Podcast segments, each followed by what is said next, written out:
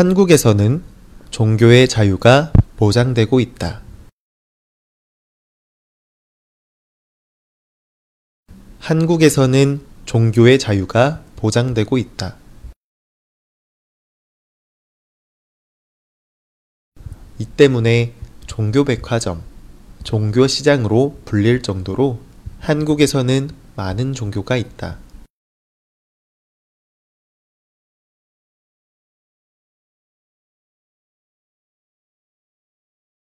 이 때문에 종교백화점, 종교시장으로 불릴 정도로 한국에서는 많은 종교가 있다.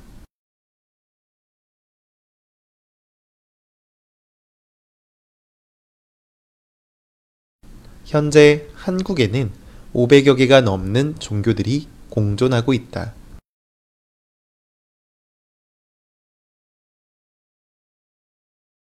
현재 한국에는 500여 개가 넘는 종교들이 공존하고 있다.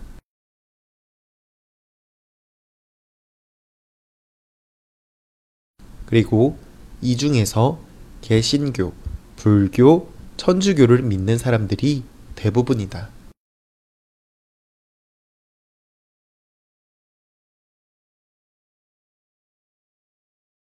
그리고 이 중에서 개신교, 불교, 천주교를 믿는 사람들이 대부분이다.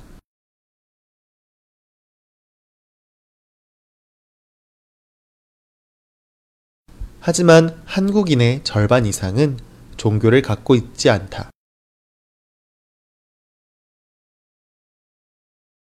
하지만 한국인의 절반 이상은 종교를 갖고 있지 않다.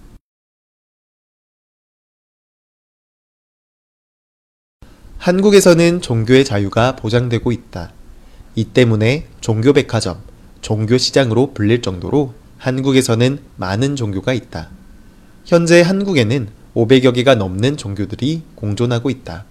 그리고 이 중에서 개신교, 불교, 천주교를 믿는 사람들이 대부분이다.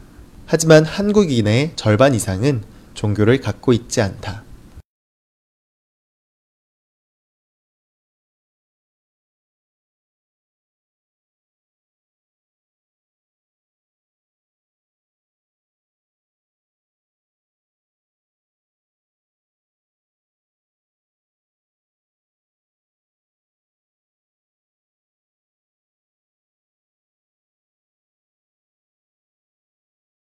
한국에서는 종교의 자유가 보장되고 있다.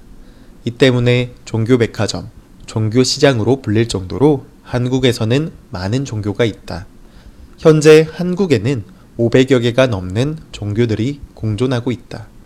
그리고 이 중에서 개신교, 불교, 천주교를 믿는 사람들이 대부분이다. 하지만 한국인의 절반 이상은 종교를 갖고 있지 않다.